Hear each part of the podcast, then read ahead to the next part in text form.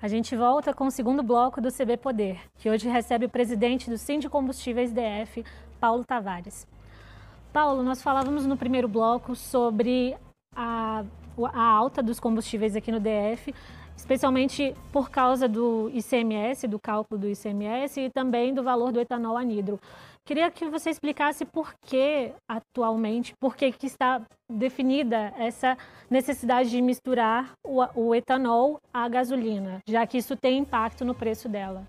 Bom, isso é uma política ambiental do, do governo brasileiro desde 1992, né? Hum. Daquele, daquele pacto ambiental. É uma política de você ter menos, né? Porque o etanol, ele quando ele é consumido, ele só produz água e a gasolina produz o CO2. Então é uma questão ambiental, é uma política ambiental brasileira. E no meu entender, minha visão ambiental, ele está correto. Quanto mais etanol você tem na gasolina, menos você produz dióxido, você menos produz CO2. É, é, é, menos para, poluentes na atmosfera. Menos poluentes né? para a atmosfera, exatamente. Então, uhum. Então essa é uma política ambiental né? Ele vinha em 23% e hoje chegou a 27%. Ele tem as suas metas, as metas ambientais, e o Brasil sempre foi próspero nessa questão ambiental. Tem tido alguns revés agora no último ano com a questão da Amazônia, mas na sua política ambiental tem esse caminho e, e alguns países também da Europa já adotam isso, né? Então, eu acho que é um, é um modelo correto. A questão é que o etanol ele tem essa, essa oscilação, né? daqui mais ou menos dois meses começa a colheita e pode sim acontecer uma queda, né? Vai depender do consumo. O que está acontecendo é que a gasolina, quando sobe muito, aumenta muito a procura por etanol, né? Por ter um preço mais baixo. Isso é a lei da oferta e procura. Ele subiu muito agora por isso. Tem pouca oferta, muita procura. Mas com a colheita que começa daqui um mês e meio, dois, as coisas podem melhorar na questão do etanol anidro. Uhum. E você falava, o senhor falava também sobre a questão da, da diferença de preços entre unidades da federação, especialmente entre DF e Goiás, já que a gente tem muitas cidades, cidades do entorno aqui, onde as pessoas às vezes até para onde as pessoas vão comprar combustível.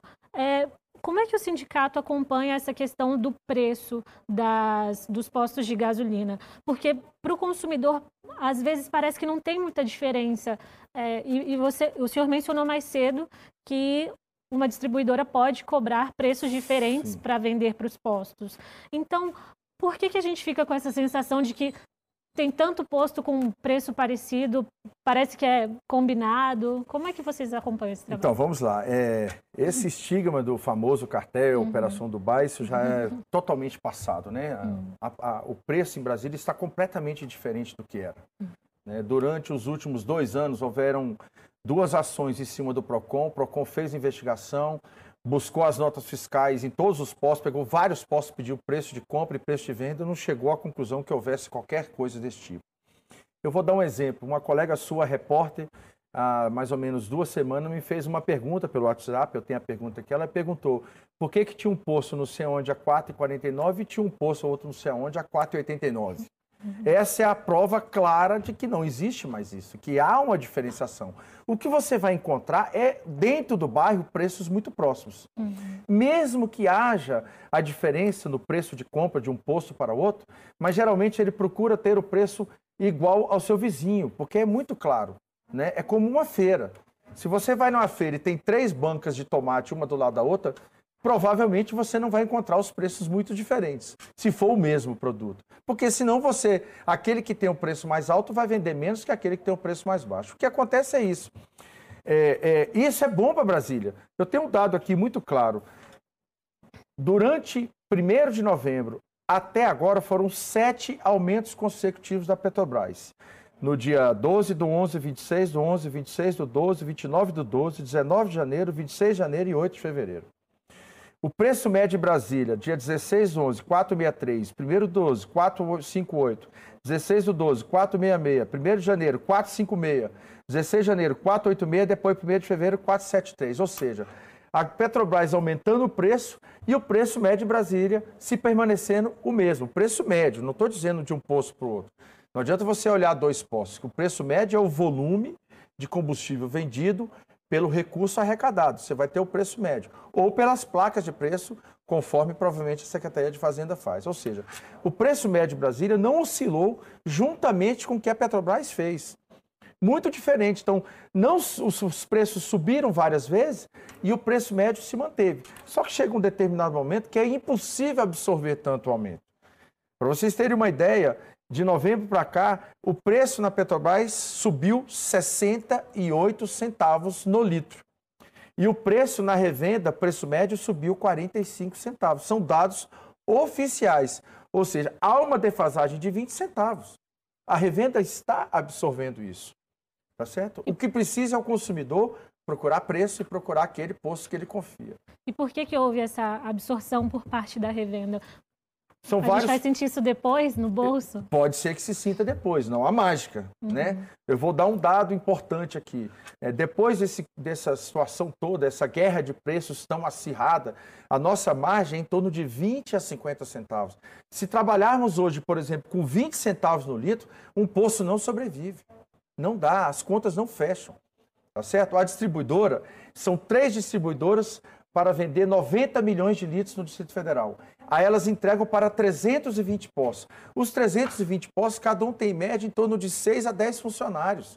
As distribuidoras não têm 6 a 10 funcionários, são apenas 3 as grandes. E nós somos 320, fora o impacto ambiental, que nós, o nosso custo ambiental é altíssimo, que nós somos potencialmente poluentes. Então nós temos um custo para evitar essa potencialmente ambiental muito alto. Nós temos que fazer é, investigação de caixa separadora, de pista, são vários relatórios, estanqueidades, são infinitas, além dos funcionários, o custo dos funcionários. O setor hoje, o que está acontecendo é a concentração. Né? Tem vários pequenos revendedores que não sobreviveram. As grandes revendedores hoje, que tinham em torno de 15 postos, têm 30 postos. Quem tinha 20 tem 40, quem tinha 10 tem 15. E é isso que está acontecendo no mercado de Brasília.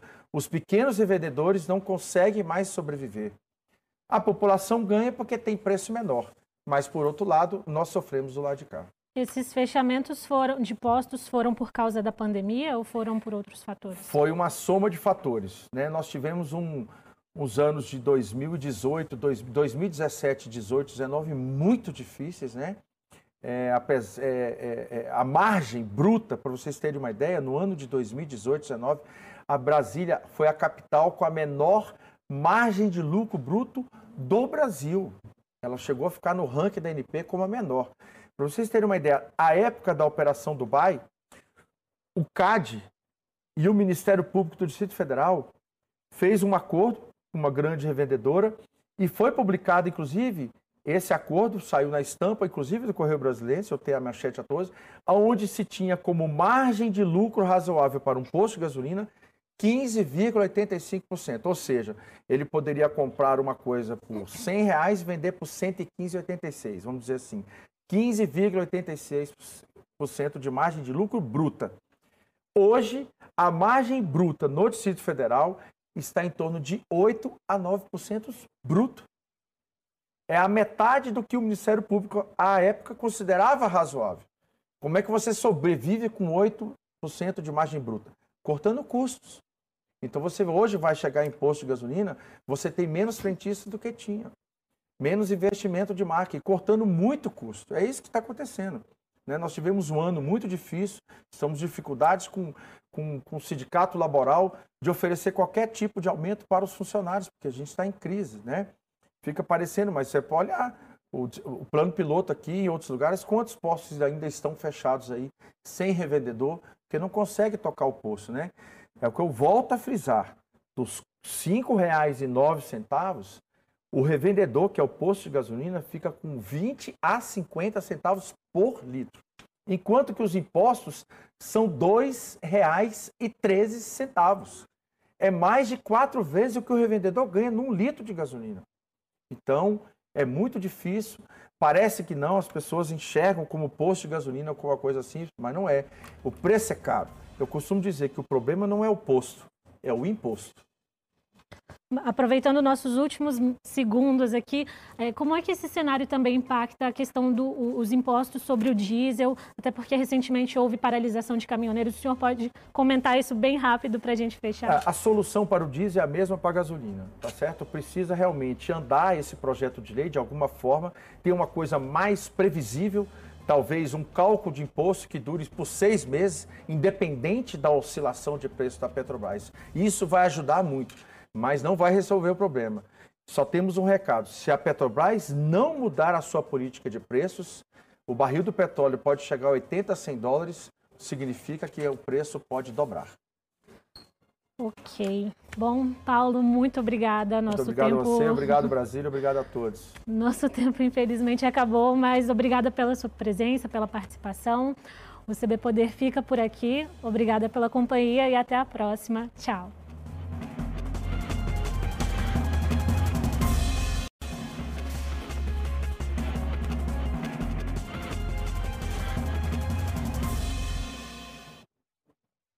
Olá, estamos no ar com o CB Poder em todas as plataformas digitais, TV, podcast e redes sociais. E você tem voz ativa em nossos debates, participando das lives do Correio no Facebook, Twitter ou YouTube. Lembrando que o programa é uma realização do Correio Brasiliense e da TV Brasília. Eu sou Jéssica Eufrásio e aqui comigo Paulo Tavares, presidente do Sindicato do Comércio Varejista de Combustíveis e Lubrificantes do Distrito Federal, o Sindicombustíveis. Combustíveis. Bem-vindo ao CB Poder, Paulo. Boa tarde, boa tarde, Brasília. Boa tarde. Paulo, para começar, o brasiliense vai voltar do carnaval pagando mais caro pela gasolina, né? A gente tem um reajuste aí, é, 10 centavos a mais em média. Queria saber, queria que você começasse falando o motivo desse, desse reajuste. Bom, é importante a população entender né, que às vezes, o, os valores que são acrescentados para a revenda, que são os postos de gasolina, muitas das vezes não é possível absorver. Se nós olharmos o preço médio praticado em Brasília desde novembro, quando a Petrobras iniciou os seus aumentos consecutivos, foram sete aumentos consecutivos, né? O preço médio em Brasília, que ficou praticamente durante o mês de novembro e o mês de dezembro estável, em torno de 4,63, 4,66, 4,58, quando chegou agora em janeiro, não foi absor possível absorver todos esses aumentos. E depois dos dois últimos aumentos, que foram muito grandes, em torno de 15 centavos e 12 centavos da Petrobras, o preço médio na bomba subiu. E, consequentemente, a cada 15 dias, a Secretaria de Fazenda do governo do Distrito Federal busca o preço médio que é praticado na bomba e recalcula qual é a base de cálculo do ICMS, ou seja, esse preço médio praticado na bomba é em cima dele que se paga e recolhe o ICMS, que é o Imposto sobre Circulação de Mercadorias. É um imposto estadual. O imposto federal é um valor fixo, é um valor de 70 centavos por litro de gasolina. No caso do ICMS, é uma base de cálculo em cima do preço médio. Então, o preço médio que estava praticado em Brasília era em torno de R$ 4,73. Devido a todos os reajustes, o preço médio na bomba subiu para em torno de R$ 5,09. Com isso, a base de cálculo sai de 4,73 para 5,09, ou seja, 38 centavos a mais. 36 centavos, melhor corrigindo. E a alíquota de ICMS no, do Distrito Federal é de 28% sobre o preço de bomba, o que significa 28% de 36 centavos, que dá 10 centavos de aumento. Então, a partir de hoje, a revenda compra combustível com 10 centavos por litro mais caro. Né? Além disso, tem o custo do etanol anidro, que vem subindo muito. Né? Ainda estamos, a colheita ainda não começou, e devido aos constantes aumentos que aconteceram nos preços de bomba devido à Petrobras, a busca por etanol subiu muito e a lei de oferta e procura passou a prevalecer. Mais procura por etanol, menos produto em oferta, o etanol aumentou. Como a gasolina ela tem 27% da gasolina abastecida nos postos de gasolina, que é a gasolina comum, isso é no Brasil inteiro, é uma política ambiental, 27% da gasolina é formada do etanol anidro. É como a receita de bolo. Se parte do produto aumenta, também vai aumentar no final. Isso vai dar, provocou de sábado para cá um aumento de aproximadamente 15, 20 centavos. Isso vai depender da distribuidora, de como ela consegue comprar o etanol, de quem é o seu fornecedor, de qual fazenda vem, de qual usina vem. Então, houve um reajuste para a revenda entre 15 e 20 centavos. O que, que acontece? Se você imaginar hoje que a revenda tem uma margem de lucro bruta, ou seja, ela ganha sobre o litro de gasolina vendido entre 20 e 50 centavos, vai depender do posto, se é bandeirado, se é bandeira branca, depende da distribuidora. Os 20 centavos pode representar o lucro total ou às vezes mais da metade do lucro bruto. Né? A revenda hoje fica com a menor parte desse bolo. Se você imaginar que um litro de gasolina que possa estar custando R$ 5,09, só de ICMS que é recolhido para o GDF é R$ 1,43 e mais 70 centavos de imposto federal. Ou seja, dos R$ 5,09, R$ 2,03 são e 13 centavos são impostos. Se você imaginar que a Petrobras, o custo dela, que é público, é em torno de R$ 2,10, sobrou para a revenda apenas 15% para ficar entre a revenda e a distribuição. Ou seja, a revenda e a distribuição, nessa fatia de bolo do litro da gasolina, ela fica com apenas 15% entre a revenda e a distribuição. Às vezes há equilíbrio 7,5% para cada, 10% para um, 5% para o outro, ou vice-versa. Isso vai depender da política de preço que a distribuidora que fornece ao revendedor tem. Lembrando que a distribuidora ela existe apenas para buscar da refinaria e entregar para o posto de gasolina. Ela não comercializa, ela não pode comercializar, só o posto de gasolina. Queria até que o, que o senhor explicasse como é que é esse caminho que a, o combustível faz desde a refinaria até as bombas de combustível e quanto que é cobrado ali em média é, e quais impostos incidem sobre cada uma dessas, dessas etapas, em cada uma dessas etapas. Perfeito. Então vejam só, a Petrobras publica e reajusta os seus preços em cima de uma tabela que é um preço da refinaria. A população de Brasília precisa saber que em Brasília só chega uma única refinaria. Então nós não temos diversos fornecedores de gasolina. Só temos um fornecedor, é uma refinaria que vem de Paulínia, né? No interior de São Paulo, Paulínia, a refinaria entrega, vem via duto.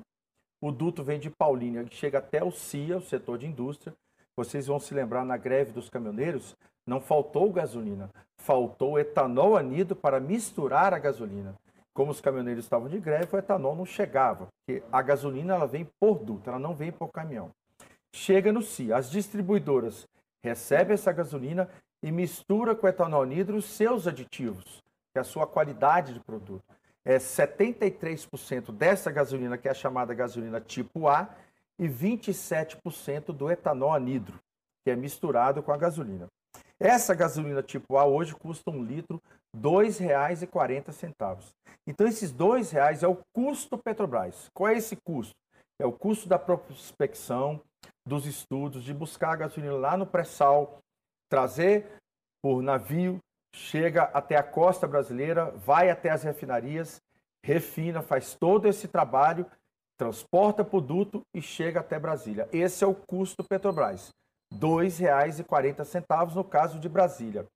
Cada refinaria espalhada pelo Brasil tem um custo diferenciado. Nós temos refinaria que entrega combustível, por exemplo, no norte, no Amazonas. Então, cada refinaria tem o seu custo. No caso de Brasília e Goiânia, que é a refinaria que traz, chega até em Brasília e, e, no, e no, em Goiânia no interior, o custo é R$ 2,40. O etanol anidro está R$ 2,00 hoje e 46 centavos. A nova tabela ainda não saiu, esse é o número que nós temos, o CPEA, é o preço médio.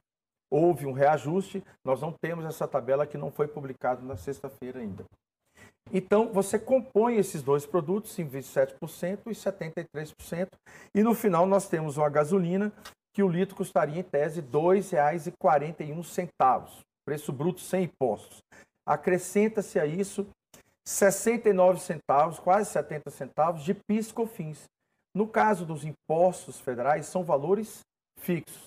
Não interessa o preço da gasolina, ele pode ser maior ou menor, sempre será em torno de 70 centavos. Você tem o piso COFINS sobre o etanol e o piso COFINS sobre a gasolina, também na proporção de 27% e 73%.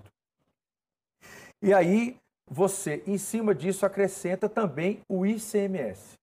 Que o ICMS de, é. De acordo com a unidade da federação. E aí, o ICMS, cada estado, uhum. cada Secretaria de Fazenda tem o CONFAS, que é o Conselho Fazendário, onde cada estado, a cada 15 dias, levanta o preço médio, volta a frisar. O cálculo desse preço médio ainda é obscuro para nós da revenda e para a população. A Isso gente... em todas as unidades da federação, todos os estados no to DF? Todos os estados e o, e o Distrito Federal, o secretário da Fazenda, através da sua equipe, verifica o preço médio, que é um, um, uma forma obscura para nós ainda, precisa ser mais claro isso. Às vezes nós achamos, inclusive, que utiliza o preço é, do crédito. Esse é um problema, porque às vezes o posto de gasolina está a sua primeira placa é o preço do crédito, que é o preço maior. E internamente, como ele tem que ter todos os preços, aí lá tem o débito, o dinheiro e o aplicativo. E às vezes a Secretaria de Fazenda colhe o primeiro preço, que é o preço no crédito, que é sempre o preço mais caro, e usa como preço médio. Então pode estar majorado esse preço médio. Né? O, o, os preços em Brasília estão oscilando muito. Você ter uma ideia, durante novembro e dezembro, apesar dos constantes aumentos, o preço caiu na bomba. O próprio GDF publicou o preço médio menor, né? porque há uma concorrência. Isso é bom para a população. Então, a Secretaria de Fazenda, a cada 15 dias, publica no Diário Oficial da União, é, eles são, é o, é o CONFAS, tem que publicar por força de lei, e através desse preço médio, que é o preço médio calculado pelo é que se calcula o imposto. O imposto é uma substituição tributária, não é o posto de gasolina que recolhe o imposto. Uhum. É a distribuidora já entrega a gasolina e já recolheu esse imposto. Então nós já recebemos a gasolina com imposto. Uma das metas que o governo federal vem propondo, né, porque há uma previsão na Constituição de que um imposto não pode ser cobrado em cima de um produto que já está com imposto, que é o caso da gasolina. Quando se calcula o imposto, já vem 28% em cima do preço médio. Esse preço médio já tem imposto. Então, que precisa regulamentar essa lei que está lá na Constituição há 19 anos. Na sexta, o presidente encaminhou, né, o presidente Jair Bolsonaro encaminhou um projeto de lei ao Congresso tratando desse assunto. Ele está tentando unificar o ICMS para em todas as unidades da federação para a cobrança do preço de combustíveis e também uh, uh, definir um preço, uh, a cobrança do imposto direto nas refinarias. Qual é a avaliação de vocês sobre isso? É uma, é uma proposta adequada? É uma proposta que beneficiaria tanto as revendedoras e distribuidoras quanto os consumidores? É, o, o, pouco que eu vi do projeto de lei que foi encaminhado ainda não está muito claro como que vai fazer isso, até porque não pode haver intervenção do governo federal no CONFAS. Uhum. Mas o governo federal está correto quando diz que a alíquota tem que ser cobrada uma única vez e em cima de um produto que não tenha impostos, que é o caso dessa proposição. Precisa regulamentar isso. Agora, para nós da revenda e para a população, é, é, claro que fica melhor. Né? Você tem mais clareza no tempo né, de como vai ser calculado esse imposto. E a ideia, inclusive, é que ele seja por um período mais longo, e não a cada 15 dias, com essa oscilação tão grande, para que assim a população entenda um pouco melhor isso. Outra variável que está se colocando na mesa é que a nota fiscal possa ter discriminado quais são os valores, quanto está ganhando o governo do Distrito Federal, impostos, quanto está ganhando o governo federal, quanto a Petrobras ganha, quanto a distribuidora está ganhando, isso é fundamental, quanto a distribuidora vai estar ganhando por litro que ela está revendendo para aquele posto de gasolina, porque as distribuidoras, elas podem, não é o ideal, não, é o, não seria o mais correto, mas elas podem fazer preço diferenciado para postos diferentes né? Essa é uma briga muito, muito antiga, né? Então ela pode sim praticar um preço é, muito diferente entre dois postos de gasolina, às vezes até próximos, no mesmo endereço. Então a ideia é que tenha discriminado na nota fiscal quanto ganha a revenda, quantos centavos ganhou a revenda, quanto ganhou a distribuidora e quanto está de imposto. Esse é o, é o caminho dos sonhos. Que a população às vezes vai ter, acha que quando vê lá no site gasolina 2,40 e vê na bomba a 5,9, a população imagina, pô, o dono de posto está ganhando três reais. E esquece que tem nesse meio aí mais de R$ 2,13 de impostos. Então precisa ter essa clareza. Seria fundamental estar na nota fiscal. E essa proposição que o governo federal faz é correta. Para vocês terem uma ideia, é, a população não sabe ainda, mas tem uma decisão do STJ, que já foi inclusive decidido por maioria no STF, a bitributação do PIS/COFINS. É uma dívida bilionária que vai estar para o governo federal aos postos e às distribuidoras. Só falta a modulação dos efeitos, que é a tal da bitributação. É cobrar ICMS em cima de um produto que já tem imposto, que é o PIS/COFINS. Mas o imposto igual para toda, uma alíquota igual para todas as unidades da federação ia resolver, porque a gente sabe que o, o ICMS sobre combustíveis tem um peso muito grande para a arrecadação dos estados e do DF, né? Então, é, se todos recebessem a mesma alíquota, será que a arrecadação estaria equilibrada? Porque alguns estados não, não têm né, o mesmo balanço de recebimento de impostos, de impostos é, por combustíveis. É, perfeitamente. É, é importante saber uma, um dado fundamental. Para vocês terem uma ideia, em torno de, na média do Brasil, o ICMS de combustíveis representa, em média, um quinto da arrecadação dos estados. É 20% da arrecadação dos impostos estaduais. Uhum. É muita coisa. Nada é parecido. Nada é parecido. Mas a alíquota igual também é importante, que evita a sonegação. A população às vezes questiona por que, que o etanol em Goiás é mais barato em Brasília, porque a alíquota de ICMS lá é muito menor que aqui. Porque lá é esse incentivo fiscal, é a famosa guerra fiscal entre os estados. Para vocês terem uma ideia, em São Paulo, a alíquota de ICMS é de 25% e no Rio de Janeiro é de 33%. Um estado que tem divisão ali né, linear, você pode simplesmente comprar um produto no estado de São Paulo e revender com nota fria no estado do Rio de Janeiro com uma alíquota de CMS diferenciada. Então, há essa negação fiscal porque não há uma alíquota homogênea. Também é o ideal. Agora, preciso haver essas correções. É óbvio que para nós o ideal seria a reforma tributária. Isso iria ajudar muito.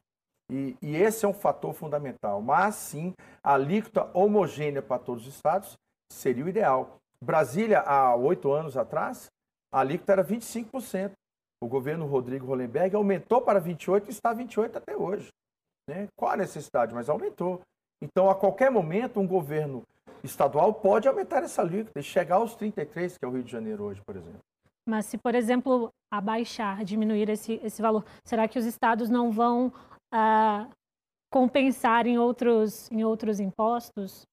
Então, veja só, é, é, tem um pensamento, eu como matemático que eu sou, se você passa um determinado período, a cada dois anos, a, tendo uma, um valor de arrecadação, e você vem, o Estado vem sobrevivendo com aquela arrecadação, o que, que acontece? Hoje, a, a, o, o modelo e a política de preços da Petrobras é um modelo de 100% atrelado ao mercado internacional, uhum. ao preço do barril do petróleo e ao dólar. dólar. Uhum. Ó, os do, as duas variáveis, desde o último aumento, subiram. Uhum. É, primeiro de novembro, o barril de petróleo estava 38 dólares. No último aumento, ele estava em 56 dólares.